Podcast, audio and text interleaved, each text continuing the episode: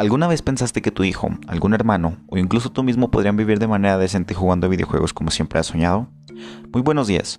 Aquí ya está sintonizando nuevamente. Para los que no me conocen, mi nombre es Esaú Juan Mauricio Peredia y el día de hoy en Platicando con Esa traemos un tema que sé que muchos de ustedes habrán escuchado.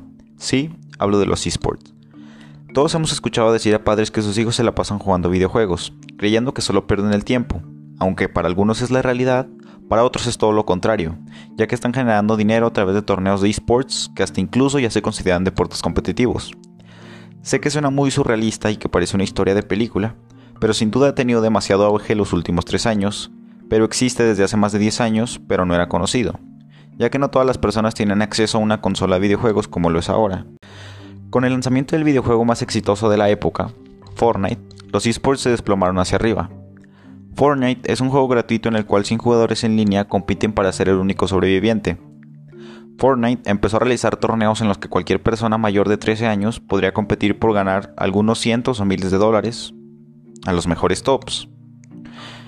Así fue como en el año del 2018, los mejores 100 jugadores de entre 13 y 20 años de distintas partes del mundo clasificaron al Mundial de Fortnite en la ciudad de Nueva York, teniendo asegurados 50 mil dólares y el primer lugar se llevaría 3 millones, el segundo 2 millones, el tercer lugar 3 millones y así sucesivamente.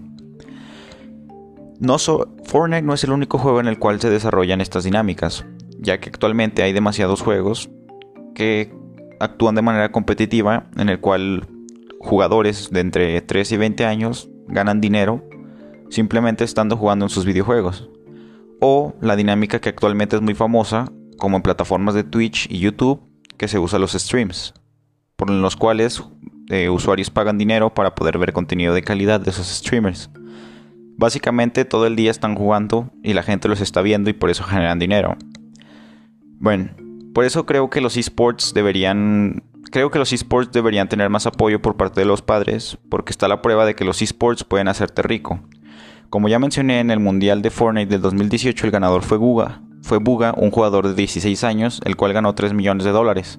Actualmente él no se preocupa de nada, ya que tiene la vida asegurada con, esa cantidad de dinero y sigue jugando y haciendo lo que más lo que siempre soñó. Bueno, muchas gracias por acompañarnos esta mañana. Espero que hayan aprendido algo nuevo hoy y que sigan sintonizando con nosotros para más temas así. Que tengan un excelente día.